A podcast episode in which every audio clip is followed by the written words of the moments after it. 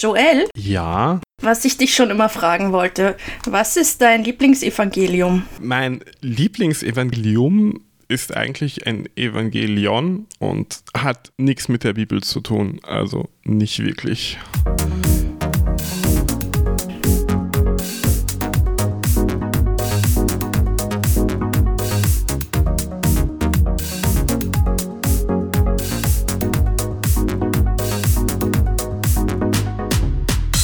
Irgendwas mit Meta, der Regenbogencast mit Katja und Joel.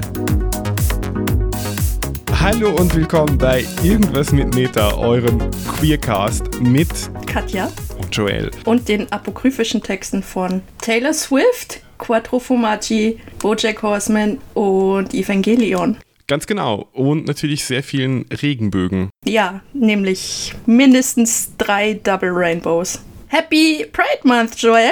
Vielen Dank. Happy Pride Month, liebe Katja. Danke. Dann gibt es natürlich im Pride Month super viele Leute, die Regenbögen auf ihre Logos machen, so wie wir das jetzt auch auditiv gemacht haben, nur dass ihr es deswegen halt nicht seht. Aber ihr müsst euch vorstellen, dass im Hintergrund ein riesiger Regenbogen zu sehen ist. Und dann gibt es Leute, die Songs rausbringen mit vielen Regenbögen drin. Ja, mit auditiven, vielleicht bisschen Fake-Regenbögen, kann man sagen. Taylor Swift hat ein Video rausgebracht zu ihrem neuen Song, der sich You Need to Calm Down nennt. Und in diesem Video sind so sehr viele queere Berühmtheiten des Mainstreams zu sehen. Zum Beispiel die Protagonisten von Queer Eye Richtig. und Ellen DeNeres. Und ich glaube auch RuPaul, ich bin da überhaupt nicht drin. Oh ja, RuPaul, genau. Und auch Ryan Reynolds, wo ich dann googeln musste, ob der vielleicht irgendwie queer ist, weil ich das nicht gewusst hätte, aber er scheint nicht besonders queer zu sein. Ist aber trotzdem Taylor Swifts Aufruf gefolgt, mitzuspielen im Video. Ich meine, Deadpool, seine bekannteste Rolle, möchte ich mal sagen, neben Detective Pikachu natürlich. Deadpool ist bekanntermaßen pansexuell und ich glaube, Ryan Reynolds hat sich immer sehr positiv diesbezüglich geäußert und möchte auch in den nächsten Filmen ein bisschen mehr die Pansexualität darstellen. Aber was hältst du sonst von dem Video, Joel? Ist es sehr queer? Ich weiß nicht, da sind sehr viele Regenbögen und Pride Flags und so sehr stereotyp dargestellte Rednecks, die dagegen demonstrieren und alle feiern sich so ein bisschen und am Ende wird eingeblendet, dass man doch diese und jene Petition unterschreiben soll und es ist nett. Aber es hat mich jetzt nicht vom Hocker gehauen. Also dafür, dass ich zum ersten Mal davon gehört habe, von Kay, als Kay gefragt hat, ob Queerbaiting sei oder nicht, was die Leute auf Twitter und speziell wir davon halten würden. Da habe ich mir ein bisschen was Schlimmeres vorgestellt. Aber ich verstehe schon, wenn die Leute sagen, Taylor Swift hat eigentlich nie irgendwas für die Community gemacht und jetzt auf einmal, jetzt ist irgendwie Pride Month, jetzt ist irgendwie cool, macht man dann so einen Song und hofft, dass das irgendwie die Hymne des Pride Months wird. Das hat der Song definitiv nicht geschafft. Möchte ich jetzt schon mal behaupten, auch wenn Pride Month noch nicht vorbei ist. Aber so toll ist der Song jetzt auch nicht. Was mir aufgefallen ist aber, ist, dass jemand von Queer Eye Tee aus der Teekanne getrunken durch den Rüssel der Teekanne. Was, glaube ich, eine sehr spezifische Referenz zu Natalie Wynn und ContraPoints ist. Oh, Das habe ich dort zum ersten Mal gesehen und es ist ein bisschen ein Meme geworden. Aber das wäre für mich eigentlich das Spannendste am ganzen Video. Der Rest mit Katy Perry am Ende, die ein Burger ist und Taylor Swift ist Fries und die umarmen sich dann. Und die größte Verschwörungstheorie, die ich diesbezüglich gehört habe, ist, dass Burger mit B anfängt und French Fries ein Doppel-F ist. Also wollen sie damit sagen, sie sind jetzt BFFs. In dem Sinne ist es überhaupt kein Queerbaiting für mich, sondern einfach quasi, ich weiß nicht, ob es das Wort äh, gibt oder den Begriff. Es ist äh, eher so äh, Gay Appropriation. Also halt dieses queer feiern und irgendwie abcashen wollen mit queer Themen, die nichts mit einem zu tun haben. ja, es ist Astroturfing mit einem Regenbogen, Kunstrasen. Also, dass irgendwas mit Meta Siegel der Queerness geht an Taylor Swift, ja oder nein? Ich sage nein. Nein, Gut. Case closed. try again, Taylor Swift. Try again. Nur weil du von Gays geliebt wirst, heißt das noch lange nicht, dass du dich irgendwie spezifisch dazu äußern müsstest. Nein, danke. Warum hätte man nicht mit einer queeren Person gemeinsam einen Song aufnehmen können? Wäre das nicht eine bessere Idee gewesen? Das wäre doch eine wirklich, wirklich gute Idee. Ich glaube, da hätte dann Taylor Swift ein bisschen was dagegen. Andere Leute singen auch, aber sie singen massiert. Richtig, Joel. Mein großes Hype-Thema des Monats ist eine koreanische slash US-amerikanische Sendung namens The Masked Singer. Am 27. Juni startet in Deutschland, nämlich Maskierte Singende. Es heißt offiziell The Masked mhm. Singer Germany. ProSieben hat einfach das Konzept der Sendung gekauft. Es geht in der Sendung darum, dass mehr oder weniger berühmte Menschen sich auf eine Bühne stellen und singen und dabei maskiert sind, sodass man nicht sieht, wer sie sind. Und in jeder Folge fliegt jemand raus, der oder die vermutlich am schlechtesten gesungen hat, muss aber nicht unbedingt sein. Und diese Person wird dann demaskiert und es ist ein großer Wow-Moment. Wow. Das hat in Amerika sehr gut funktioniert. Das war eine fantastische Sendereihe. Ich habe sie sehr genossen, was auch daran liegt, dass Ken Jong in der Jury saß. Und es war einfach sehr unterhaltsam. 45 Minuten, absolute Spannung, gute Show-Acts. Die Kostüme waren genial und die Jury war sehr cool, bis auf einen, der aber zumindest auch immer ordentlich Shade abbekommen hat von Ken. Und zwar ist das Robin Thicke. Wir erinnern uns, der Sänger von Blurred Lines. Uh. Ja, leider ist die Jury in der deutschen Version auch schon draußen und es werden die absolut unterirdischen Ruth Morschner, Max Giesinger und Colin Fernandez in der Jury sein, was nicht unbedingt nach sehr viel Spaß klingt, aber ich lasse mich da überraschen. Keiner der Namen, den du gerade genannt hast, sagt mir auch nur irgendetwas, was, glaube ich, sehr für mich spricht. Wahrscheinlich. Colleen Fernandez kenne ich zumindest noch aus ihren Viva-Zeiten. Die wird wahrscheinlich sich schon relativ gut auskennen mit deutschen Entertainern, Entertainerinnen. Es müssen ja nicht unbedingt tatsächlich Berufssänger oder Sängerinnen auftreten. Es können auch Köche, Schauspieler, Schauspielerinnen, Köchinnen, alles Mögliche kann dabei sein. Beste ist, wenn man sich jetzt überlegt, wer könnte bitte bei so einer Sendung mitmachen? Also vielleicht nochmal zum Verständnis, weil ich es ja noch nie gesehen habe. Also da treten jetzt irgendwelche ja ähm, A bis D Prominente auf und singen. Also haben dann irgendein lustiges ja. Kostüm an, ja. worin man sie nicht erkennt. Ja. Und dann fliegt irgendwer Richtig. raus und ihm wird die runtergerissen, so wie bei Scooby-Doo. Und dann ist es Gregor Gysi. Ja, ganz genau. Ich wette 10 Euro drauf, dass Helge Schneider gewinnt und alle überrascht sind, dass Helge Schneider singen kann. Ja, also das würde ich sofort unterschreiben. Was hast du denn so in der letzten Zeit gehypt, lieber Joel? Ich habe eine einzige Sache gehypt, den letzten Monat, das letzte halbe Jahr. Es stammt aus dem Jahr 1995 und es ist jetzt endlich bei Netflix. Es gibt jetzt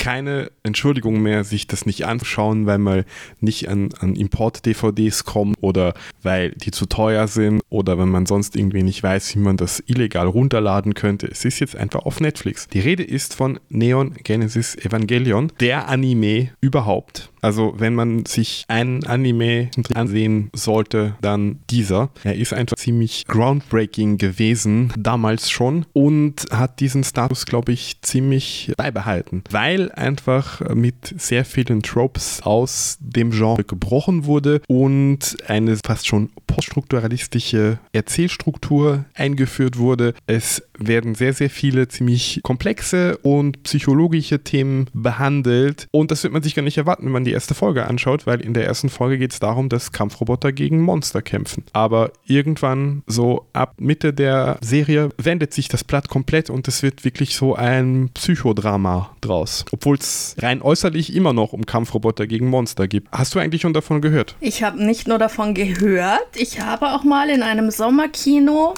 einen ähm, Zusammenschnitt von ein paar Folgen gesehen. Ich glaube, ein paar Jahre nach der Serie gab es irgendwie so ein Ding, dass die zu einem Kinofilm zusammengeschnitten wurden. Das Ding ist, das Ende, also die letzten zwei Folgen, die haben keine äußere Handlung mehr, beziehungsweise es gibt zwar eine äußere Handlung, aber es wird nur noch das Innenleben der Personen, indem sie diese Handlung durchleben, gezeigt. Das heißt, man sieht eigentlich nicht, was passiert. Es ist aber so, dass es die ersten 24 Folgen geht um diesen großen Plan, den da irgendwelche dunklen Mächte vervollständigen wollen, in Bewegung setzen wollen und dann wird der endlich in Bewegung gesetzt und man sieht nicht, was passiert. Und das hat sehr viele Leute sehr wütend gemacht. Das war in Japan ein nationaler Skandal. Also das Ende von Game of Thrones oder das Ende von Lost war nichts dagegen, wie, wow. wie wütend die Leute waren. Und dann wurde entschieden, zwei weitere Filme zu machen. Einer davon nennt sich Dead and Rebirth.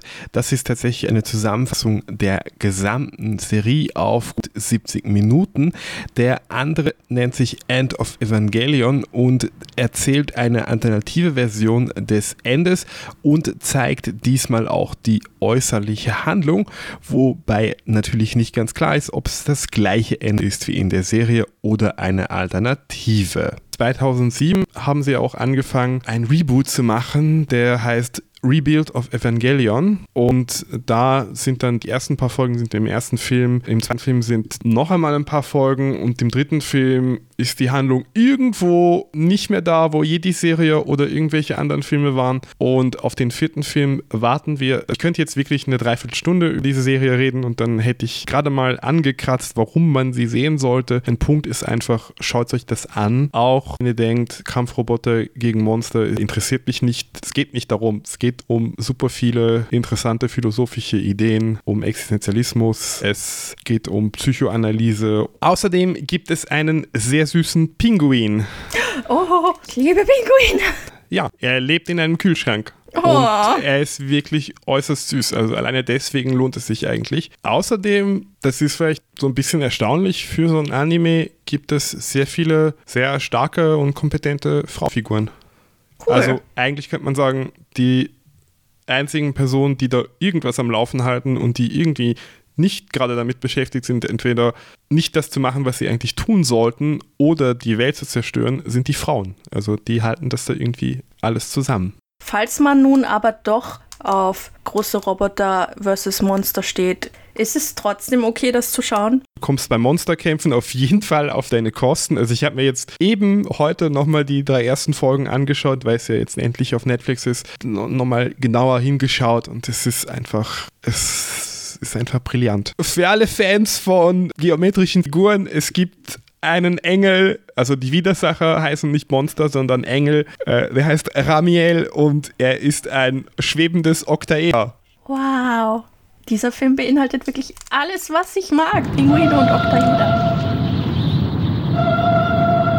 Und ist Pacific Rim, weil das klingt sehr, sehr ähnlich, ist das davon abgekupfert? Ich habe versucht herauszufinden, ob sie irgendwann gesagt haben, ganz klar haben wir uns daran inspiriert. Die haben immer so gemeint, na, wir wussten gar nicht, dass es das gibt. Oh nein. Wir haben das erst danach gesehen. Was? Und es ist einfach so klar, dass Pacific Rim Evangelion mit gefeilten Seriennummern ist. Oh mein Gott. Es ist halt einfach eine Kopie davon. Alle Leute, die ein bisschen was von Evangelion wussten, wissen, dass es den Plan gab, eine Real Real-Life-Verfilmung zu machen, oh. wissen, dass Peter Jacksons Weta-Workshops dabei war, Konzepte zu erstellen und dann hat man jahrelang nichts gehört und auf einmal kommt Pacific Rim und hat genau die gleiche Idee. Katja und Joel schauen Bojack und reden dann darüber. Diesmal reden wir über Bojack Episode 10 der ersten Staffel mit dem schönen Namen One Trick Pony. Es geht darum, dass ein Film darüber gedreht wird, wie Mr. Peanut Butter das Hollywood D geklaut hat. Und Bojack spielt überraschenderweise Mr. Peanut Butter. Er ist natürlich nicht sehr glücklich darüber, weil Mr. Peanut Butter ihm die Idee geklaut hat, dieses D zu klauen, beziehungsweise ihm dann auch noch das D geklaut hat. Regisseur des Ganzen ist ein gewisser Quentin Tarantulino, der dafür bekannt ist, Karrieren, die so ein bisschen auf dem Abstellgleis sind, äh, wieder in Schwung zu bringen.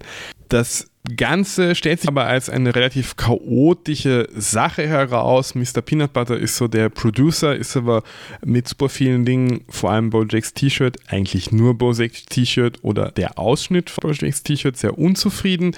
Bojack äh, sieht Diane wieder im Set, weil das Set ist natürlich äh, Mr. Peanut Butters und Dianes Haus. Die beiden sind ja jetzt. Mr. Peanut Butter! Die beiden sind ja jetzt verheiratet, deswegen wohnt sie auch bei ihm. Und sie erzählt ihm, dass das Buch jetzt bald fertig ist. Damit haben wir die beiden Plots. Also einerseits das Buch, das fertig ist, und andererseits der Film, der gedreht werden soll, zusammen. Diane wird übrigens gespielt von Naomi Watts, die sich freut, mal eine zweidimensionale Person spielen zu dürfen, statt immer nur komplexe Rollen. Das wird aber dann ziemlich schnell aufgelöst, weil Quentin meint, irgendwas fehlt in dem Film und dann meldet sich Todd, der ja Mr. Peanut Butters Assistent ist mittlerweile und meint, hey, Diane könnte ja eine größere Rolle spielen und ein bisschen mehr sagen und ein bisschen ein tieferer Charakter sein und äh, Quentin Tarantulino findet das super toll und macht Todd quasi zu seinem Helfer. Und die beiden ping-pongen die ganze Zeit Ideen zwischeneinander. Das heißt, dass der Film so ein bisschen off the rails gerät. Nicht nur, dass Naomi Watts auf einmal super viel Text bekommt, nein, auf einmal spielt der Film auch noch auf einem anderen Planeten, im Weltall quasi, und die müssen das Ganze vor Greenscreen drehen. Und Bojack ist schon ein bisschen verzweifelt oder noch verzweifelter als davor, weil so richtig angetan von der Idee war er halt nie, aber irgendwas muss er ja machen, um seine Karriere wieder in Schuss zu kriegen. Er hofft halt auch irgendwie auf das Buch. Das ist dann irgendwann wirklich fertig und er kriegt es geschickt und ist überhaupt nicht glücklich darüber, will Diane sogar dazu bringen, ein neues Buch zu schreiben und sie meint so, nö, mache ich nicht und schickt erstmal die ersten Kapitel an BuzzFeed, damit die so ein paar Ausschnitte leaken können. Dann entscheiden Todd und Q, wie er genannt wird, dass der Film kein Film mehr ist, sondern irgendetwas anderes. Sie wissen noch nicht ganz genau was. Bojack ist in der Zwischenzeit ein bisschen näher zu Naomi Watts gekommen. Die beiden haben ein bisschen rumgemacht. Er entscheidet dann, dass er mit ihr zusammen sein will, aber sie erklärt ihm, ich bin jetzt gefeuert worden, sie haben mich ersetzt durch einen Tennisball und überhaupt unser Rummachen, das war nur, weil ich in Character war und weil ich Diane war. Bojack hat dann sehr, sehr viele Pferdemetaphern, um sie doch noch irgendwie dazu zu bewegen, mit ihm zusammen zu sein und checkt dann, dass er eigentlich sich wieder in Diane verliebt hat. Todd und Quentin haben dann noch das große Reveal, dass sie statt dem Film einen Snackkorb machen, den man abonnieren kann, wo man dann alle zwei Monate neue handausgelesene Snacks kriegt. Während Bojack diese Snacks ausprobiert, fragt ihn dann irgendwer, ob er gerne einen Apple Fritter hätte. Und dadurch findet er raus, dass die ersten Kapitel von dem Buch geleakt wurden und auf BuzzFeed stehen. Und nun alle wissen, dass er diese Apple Fritters mag. Und er meint dann, die Internet has gone bad, nicht off. Und geht zu Diane und feuert sie. The End. Ganz schön viel los in dieser Episode. Eine kleine Nebenstory die am Anfang so aussieht, als wäre sie gar keine Nebenstory, nämlich die Tatsache, dass Todd sich so involviert in den Film, wird am Anfang von Bojack so gelesen, als würde Todd Rache suchen für seine Rock-Opera, die gefloppt ist durch Bojack, weil Bojack ihm ja dieses Videospiel untergejubelt hat, von dem er abhängig geworden ist. Es stellt sich dann heraus, dass Todd überhaupt keine Racheabsichten hat, dass er diese Ideen einfach nur so gedroppt hat, weil sie ihm auch vorkamen, als wären es gute Ideen und dass Todd quasi mit der Geschichte abgeschlossen hat und keine Rache sucht, aber auch nicht Bojack verzeiht, sondern eher Distanz zu ihm sucht, so dass diese Storyline auch ein bisschen abgeschlossen wird. Vielleicht nicht für Bojack, aber wir wissen jetzt, dass Todd seinen Frieden damit gefunden hat, dass er weiß, dass Bojack nicht sein Freund ist. Mhm. Und er freut sich, dass er an einer großen Sache arbeiten kann und er wird ja dann auch wirklich involviert und hat offensichtlich so ein bisschen Talent. Leider wird das nicht wirklich die richtigen Bahnen lenkt, weil sonst würden sie vielleicht was anderes machen, als einen Snackkorb. Ja, ich glaube, Todd freut sich einfach im Moment sehr, dass er der Assistent ist von Mr. Peanut Butter, der ihn natürlich vergöttert und mit dem er quasi Best Friends ist. Und er genießt es jedes Mal, wenn er einfach wertgeschätzt wird für die Sachen, die er sagt, weil das eine Sache ist, die er bei Bojack nicht mitbekommen hat. Und deswegen sieht er auch, dass ein anderes Leben möglich ist und dass das nicht der Standard ist, dass alle ihn so wie Dreck behandeln wie Bojack. Ja, wobei er, hat halt auch nicht wirklich an Rache gedacht. Also das also ich nehme schon an, dass es ihm irgendwie durch den Kopf gegangen ist, aber es war auch einfach nicht seine Absicht. Also er hat sicher irgendwie drüber nachgedacht irgendwann mal. Ich glaube, Bojack kann sich sowieso auch ziemlich gut selbst sabotieren, der braucht da auch keinen Todd dafür. Ja, Bojack muss man eigentlich nur nahelegen, dass wer ihn sabotieren könnte, dann sabotiert er sich schon selbst.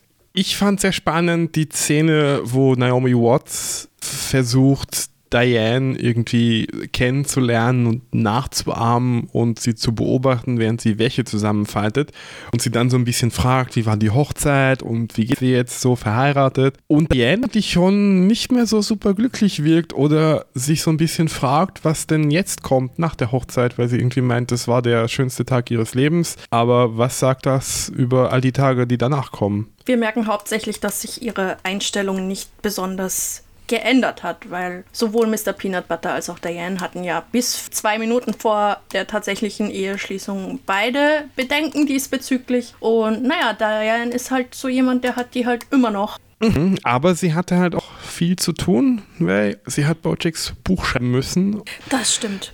Das finde ich schon spannend, dass sie dann halt keine Autobiografie oder gefakte Autobiografie schreibt, sondern so ein eher so ein Essayband, wo sie halt erklärt, wie das so ist, mit Bojack unterwegs zu sein. Ja, ich glaube einfach durch die kurzen Ausschnitte, die wir auch gehört haben, dann in der Serie, dass das eigentlich als Form ziemlich gut passt. Dass sie auch ein bisschen drauf besteht, dass das jetzt so bleibt, wie es ist und nicht mehr umgeändert wird in einer Autobiografie, weil sie auch stolz ist darauf, wie sie es geschrieben hat und wie die Qualität ist und dass sie Bojack gut eingefangen hat. Eine Sache, die ich recherchiert habe, weil ich nicht genau wusste, wovon gesprochen wird, Mhm. Princess Carolyn redet davon, dass Quentin Tarantino schon oft irgendwelche Has-Been-Stars durch seine Filme revitalisiert und die Karriere und Geldbeutel desjenigen. Und da nennt sie als Beispiel Rintintin. Und der Name hat mir schon irgendwie was gesagt, aber dann musste ich es doch nochmal recherchieren, weil keine Ahnung. Mhm. Das war jedenfalls ein Hund, der ist am 10. September 1918 in Lothringen geboren und ist am 10. August 1932 in LA gestorben. Und er war der Star in 26 Spielfilmen.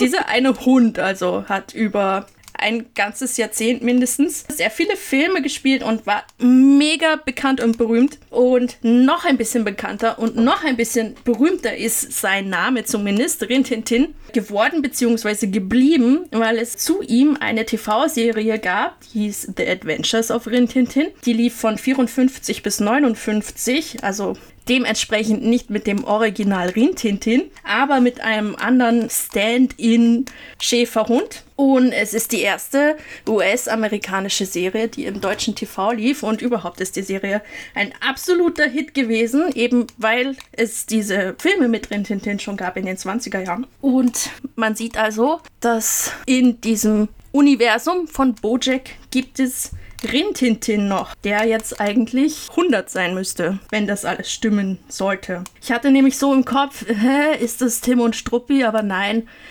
Tim und Struppi heißt ja im Original Tintin und nicht Rintintin. Mhm. Das habe ich verwechselt. ja, genau. aber ich finde es ziemlich gut als, als Joke, weil äh, Reservoir Dogs. Eine Sache, die ich lustig fand, ist, dass Naomi Watts zu Diane sagt, oh, we're such a Zoe, was wieder unsere Diskussion über Zoes und Zeldas belebt, weil Diane ist eindeutig eine Zoe. Und wenig später steht jemand mit einem T-Shirt am Set, wo drauf steht, I'm a Zoe. Mhm. mhm. Finde das eigentlich ziemlich lustig, das ist, zieht sich da ziemlich durch in der Serie. Aber Katja, wie stehst du eigentlich zu... Zu V-Necks. Nein, Honigmelone. So viele Hot Topics. Honigmelone. Ich hasse Honigmelone. Ich finde, Bojack ist 100% auf der richtigen Seite der Geschichte, wenn er sagt, er möchte in seinem Fruchtsalat oder in seiner Fruit Bowl kein Honeydew haben. Honeydew is a garbage food und es stimmt es einfach. Es ist wahr. Immer dieses Füllmaterial in so fertigen Fruchtmix-Bowls, die man sich kauft. Überhaupt Melone. Ich meine, ich hasse sowieso ziemlich alle Melonen. Aber Honeydew ist nochmal ein bisschen extra, ist so geschmacklos. Das einzige Gute an Melonen ist Wassermelone und nicht der rote Teil, sondern der weiße Teil, der nah bei der Schale ist. Da, wo Melone fast die Gurke schmeckt. Irgendwas mit Meter wird Ihnen präsentiert vom weißen Teil der Wassermelone nah der Schale. Dort, wo Wassermelone wie Gurke schmeckt. Ich hasse Gurken, deswegen hasse ich auch Melonen. Die einzig äh, gute Melone ist Zucchini oder Kürbis. Und es ist so typisch, dass Mr. Peanut Butter natürlich Honeydew liebt. Er ist einfach so ein genügsamer Typ, so ein geschmackloser, genügsamer Typ. Ja, aber er liebt's wirklich und er macht dann auch noch irgendwelche depperten Wortwitze darüber. Die waren aber gut. Und dann kümmert er sich wieder nur um sein V-Neck. Ja, wenn das einzige Problem, was du mit der Verfilmung von einer unwahren Geschichte hast, die Form des Ausschnitts vom T-Shirt ist, dann äh, machst du irgendwas falsch. Allerdings war es sehr lustig, dass Bojack einmal die Sonnenbrille äh, in seinen Ausschnitt steckt und Mr. Peanut Butter tatsächlich mindblown ist, dass das auch ohne V-Neck funktioniert. Say what? Übrigens ist es irgendwie auch so ein durchgehendes Ding, dass Todd immer an Sets von Filmen ist und die Regisseure lieben ihn so wahnsinnig. Später in einer later Season ist ja auch der Secretariat-Film und Kelsey Jennings liebt Todd ja auch absolut. Mhm. Die sagt, glaube ich, genau denselben Satz mit Let me kiss your face oder so, den Quentin ja auch zu Todd sagt. Kommt einfach bei so grantigen Leuten, die sonst niemanden mögen, kommt er ziemlich gut an mit seinen eher unkonventionellen Wortmeldungen, wo sich jeder jeder denkt, oh, oh, warum hast du das gesagt? Und die Regisseure, Regisseurinnen lieben es.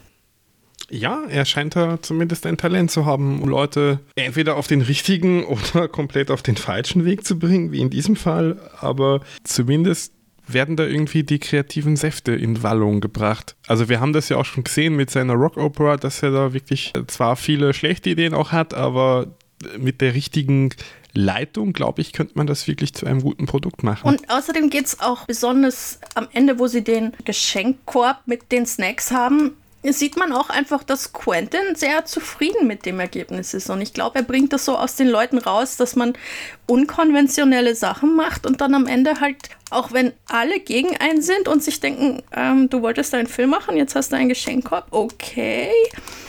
Aber die beiden, die es gemacht haben, sind absolut total zufrieden mit dem Ergebnis, stehen voll dahinter und ähm, gehen nach Hause und sind glücklich. Also, ja, Mr. Peanut Butter sagt ja auch, finally, my story has been told und freut sich darüber. naja, das, äh, dadurch, dass eben seine Story sowieso nicht erzählt werden sollte, weil eben diese ganz andere, äh, also es ist ja einfach nicht wahr, was in dem Film erzählt werden soll.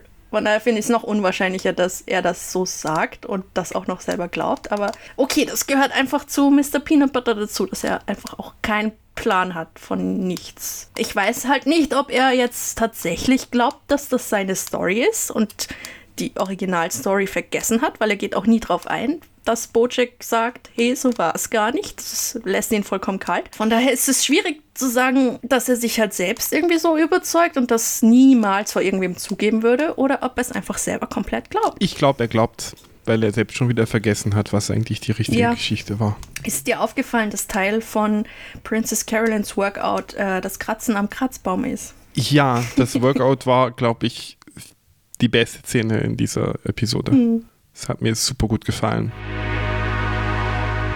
Käse. Fromage. Fromage. Käse. Ich Käse. liebe Käse. Käse. Okay, reden wir über Käse. Aber wir hatten in der letzten Episode schon gesagt, wir wollen eine kleine Special-Episode machen bezüglich Käse diese Woche. Genau. Gibt was ganz Besonderes. Die Special-Käse-Episode. Vier. Käse. In einer Folge. Also es geht um die Pizza vier Käse, Quattro Formaggi. Warum wolltest du eigentlich über, über diese vier Käse Pizza reden? Ich wollte mal drüber reden, weil in so vielen Episoden ist in Bezug auf spezielle Käsesorten schon immer das Pizzathema aufgekommen. Deswegen habe ich mir gedacht, nachdem wir schon Mozzarella hatten und Gouda und Feta in der letzten Episode, wo wir auch schon ganz viel über Pizza mit Feta geredet haben, dass wir uns vielleicht mal hinsetzen und all unsere Meinungen und Gedanken zum Thema Quattro Formaggi Pizza loswerden, damit wir dieses Thema ein für alle Mal gegessen haben. Weißt du, was die vier Käsen sind? Das wollte ich dich gerade fragen. Ich weiß, dass Gorgonzola dabei ist. Mhm. Dann wird Mozzarella dabei sein. Ja. Tja, und dann wird es auch schon ein bisschen eng wahrscheinlich. Zu meiner Überraschung Parmesan und ein frischer, cremiger Käse sowie Robiola oder Stracchino. Okay, ja, das überrascht mich jetzt auch. Auf Parmesan hätte man vielleicht noch mit bisschen Fantasie kommen können. Mozzarella und Gorgonzola sind, glaube ich, sehr, sehr klassisch. Parmesan wahrscheinlich auch. Und der Frischkäse, das überrascht mich so ein bisschen weniger. Das habe ich schon öfters gehabt und ich glaube, das ist auch ziemlich gut. Ist das eine Pizza, die du gerne isst? Fast meine Lieblingspizza. Also ist das schon was, was ich sehr oft bestelle. Bei Tiefkühlpizzen ist es auch so, wenn man nicht gerade die langweilige Mozzarella kaufen will, dann ist vier Käse oft die To-Go-Pizza. Weshalb ich sagen würde, dass ich sehr viel Erfahrung mit dieser Pizza habe. Und du? Ich träume manchmal von einer Quattro Formaggi, die auch so ist wie eine Pizza vier Jahreszeiten, wo du halt pro Viertel einen unterschiedlichen Käse drauf hast. In Wien ist halt immer die Frage, ob ich mir eine Quattro Formaggi bestelle, weil manchmal kommt wirklich nur so ein vertriefendes Stück wabbligen Brot an. Von daher bin ich auch eigentlich eher ein Fan in diesem Fall von den Tiefkühlpizzen mit Quattro Formaggi. Ich glaube, man muss da beim Bestellen sehr aufpassen. Am besten hoffentlich relativ schnell was finden, was einem gute Ergebnisse liefert und dann immer dort bestellen. Wäre mein Tipp.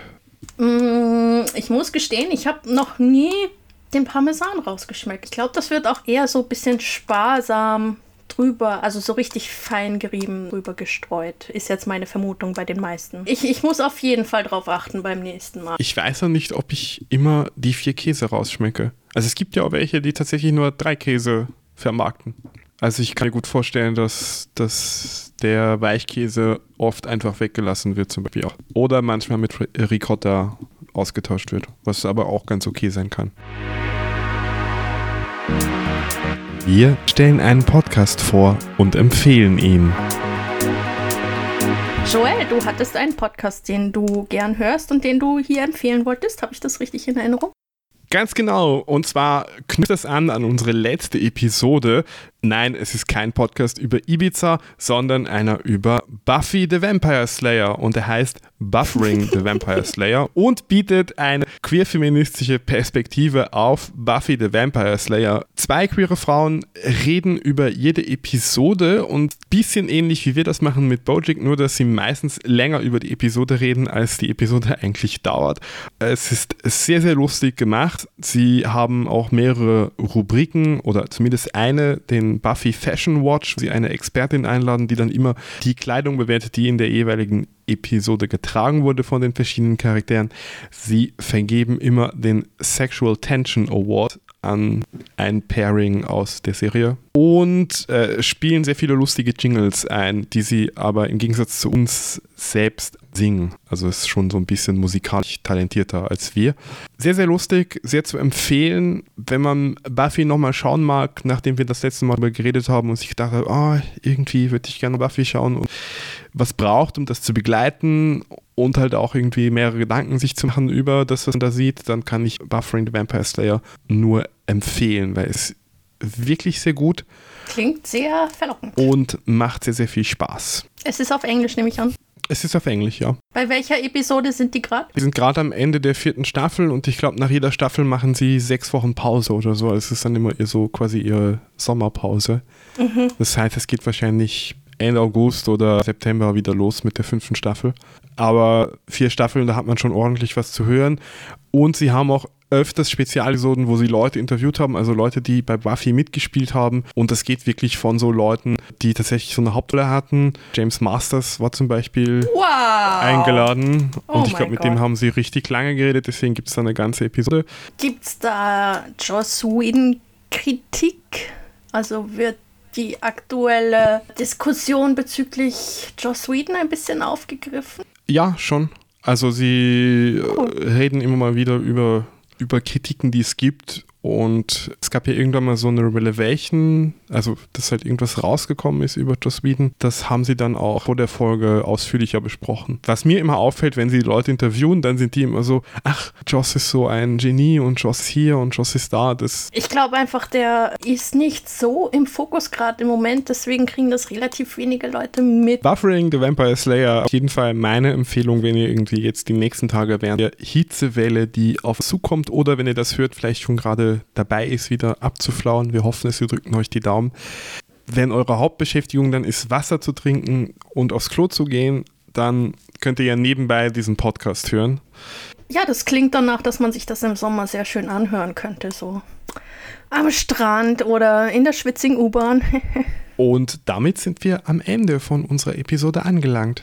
Danke fürs Zuhören. Mein Name ist Joel, ihr findet mich auf Twitter unter @jollyc und da findet ihr auch alle anderen möglichen Kontaktmöglichkeiten. Mein Name ist Katja. Ihr findet mich unter katjaftw auf Twitter und das ist die einzige Möglichkeit, wie ihr mich erreicht. Und dieser Podcast heißt Irgendwas mit Meta. Ihr findet ihn auf Facebook unter irgendwas mit Meta, auf Twitter unter @iwas mit Meta und unsere Webseite lautet irgendwas mit Punkt Pizza und ihr findet diesen Podcast auch auf Spotify, Soundcloud, Apple Podcasts, Google Podcasts, wie wir jetzt herausgefunden haben und überall sonst, wo es Podcasts gibt. Wir freuen uns darüber, wenn ihr in all diesen Stores unseren Podcast abonniert, immer fleißig die Episoden runterladet und immer fleißig äh, Sterne gibt und Reviews schreibt und so weiter und so fort, weil dann werden wir berühmt und können uns einen goldenen Helikopter kaufen. Und wenn nicht, dann können wir uns nur einen regulären Helikopter kaufen. Oh. Der Plan wäre nämlich, mit dem goldenen Helikopter auf jeder Pride der Welt aufzutauchen und ein riesiges Regenbogenbanner hinter uns herzuziehen.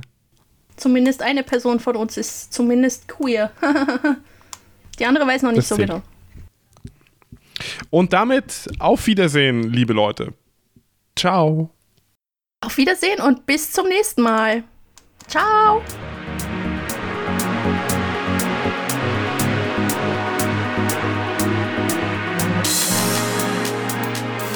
Dieser Podcast ist eine Produktion des Irgendwas mit Meta Podcasting Netzwerkes. Sprecherinnen und Schnitt Katja Krüger und Joella Dami. Soundeffekte von Alex Candrell, Johnson Brand Editing, der Super Anton, Man Sardian, Nuzifian, Ivy Plop Penisse unter Creative Commons Attribution License und Tolerable Druid 6 unter Public Domain.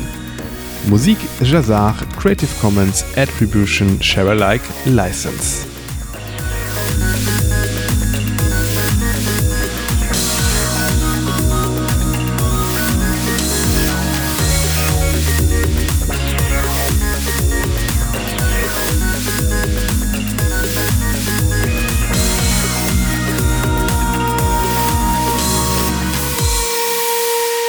Joel, hast du den Italienischkurs gemacht? Ich muss gerade, ich habe gerade überlegt, das haben wir eigentlich auch versprochen. Was? Ich weiß nicht, wovon du redest. Das muss in einem anderen Podcast gewesen sein.